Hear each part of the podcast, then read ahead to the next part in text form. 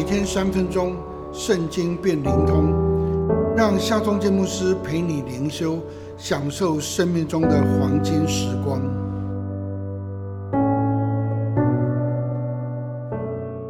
四世纪第九章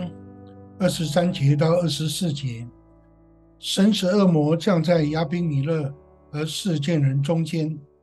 世件人就以诡诈待亚宾米勒。这是要叫耶路巴利七十个儿子所受的残害归于他们的哥哥亚比米勒，又叫那流他们血的罪归于帮助他杀弟兄的世件人。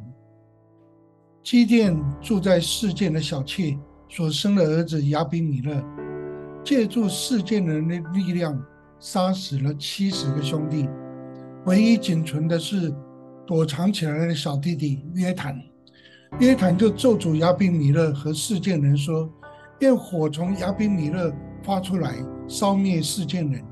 又愿火从世件人出来，烧灭亚比米勒。”上帝任凭邪恶的灵降在亚比米勒和世件人的中间，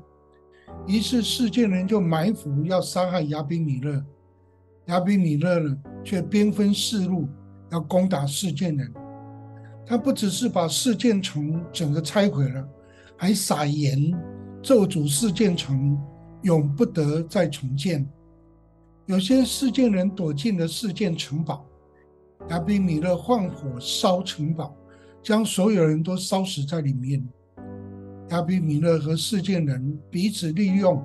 却又彼此杀害，这是上帝所许可的报应，让杀害基甸七十个儿子的罪。由亚宾米勒和帮助他的事件人共同承担。人所犯的罪行，不但得罪上帝、伤害他人、伤害自己，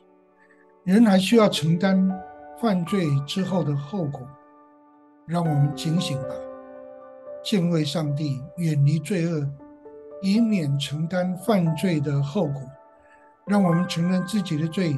上帝是信实的。是公义的，又要赦免我们的罪，洗净我们一切的不义。让我们来祷告，公义的上帝啊，求你赐给我们敬虔与圣洁的心，让我们远离邪恶与罪污，不叫我们遇见试探，救我们脱离凶恶。奉靠耶稣基督的名祷告，阿门。